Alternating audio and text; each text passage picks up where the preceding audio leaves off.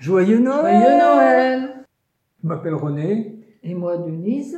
Nous sommes euh, mariés depuis 50 ans presque. Et dans les années 80, comme moyen de contraception, on avait euh, le préservatif.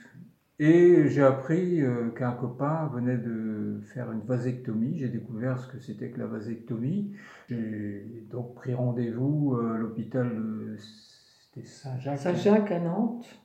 Et l'entretien, c'était avec le médecin généraliste qui faisait les vasectomies, puisque à l'époque c'était interdit et c'était un, médecin militant. Il nous avait signalé qu'il existait le SECOS euh, à Rennes, qui permettait de mettre des spermatozoïdes en congélation. J'en ai conservé pour moi et puis on, a fait un don, j'ai fait un don pour les, les couples stériles. Donc peut-être qu'ils j'ai d'autres enfants qui que je connais pas qui t'attendent quelque part.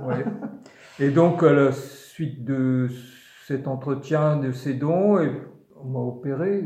J'étais un peu stressé quand même. Et essayé de faire de l'humour. Je disais ah euh, au médecin, je disais en Inde ils donnent un poste de radio euh, lorsqu'ils font une vasectomie. Je sais pas trop, ils n'avaient pas l'air d'apprécier mon humour, mais moi j'essayais de Bon, puis en définitive, anesthésie locale, et puis ça s'est bien passé. Euh.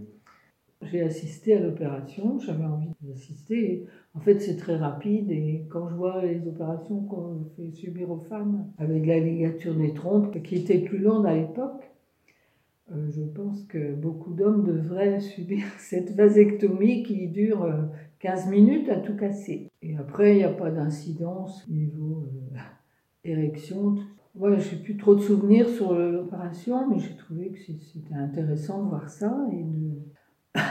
ça ressemblait à des, petits spaghettis. Enfin, je ne sais même plus. Les canaux. Les canaux. Ça n'avait pas l'air d'être trop douloureux pour euh, René. Euh.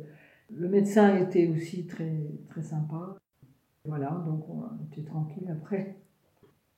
Ça fait donc euh, pas loin de 40 ans.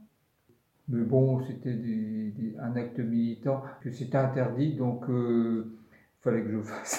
voilà, car c'était interdit. C'était interdit, donc euh, je trouvais que c'était quelque chose qui permettait de m'affirmer.